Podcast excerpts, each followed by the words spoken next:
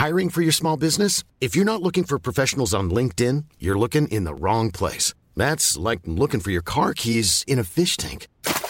LinkedIn helps you hire professionals you can't find anywhere else, even those who aren't actively searching for a new job but might be open to the perfect role. In a given month, over 70% of LinkedIn users don't even visit other leading job sites. So start looking in the right place. With LinkedIn, you can hire professionals like a professional. Post your free job on linkedin.com slash people today.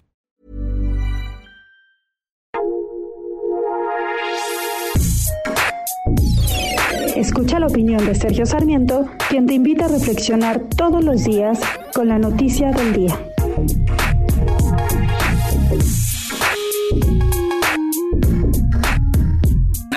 Este pasado mes de abril se perdieron 555 mil empleos registrados en el Instituto Mexicano del Seguro Social.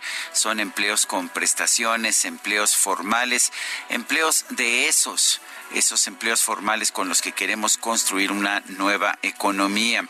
Y bueno, no debería sorprendernos, estamos viendo un verdadero desplome de la actividad económica, no solamente en México, sino en todo el mundo. Parte del problema es, por supuesto, internacional, no es culpa del actual gobierno, pero parte del problema también es responsabilidad de las actuales autoridades. Después de todo, ha sido este nuevo gobierno el que ha suspendido proyectos de inversión muy importantes como el del nuevo aeropuerto internacional de la Ciudad de México en Texcoco o la nueva cervecería, la nueva cervecera, planta cervecera de Mexicali. Cada uno de estos eh, proyectos que han sido cancelados significa menor inversión, significa también menor creación de empleos formales en nuestro país. Nos estamos adentrando en un tiempo muy complicado. Lo que nos dice la experiencia es que cuando hay crisis, cuando no hay inversión productiva, quienes más sufren son los más pobres.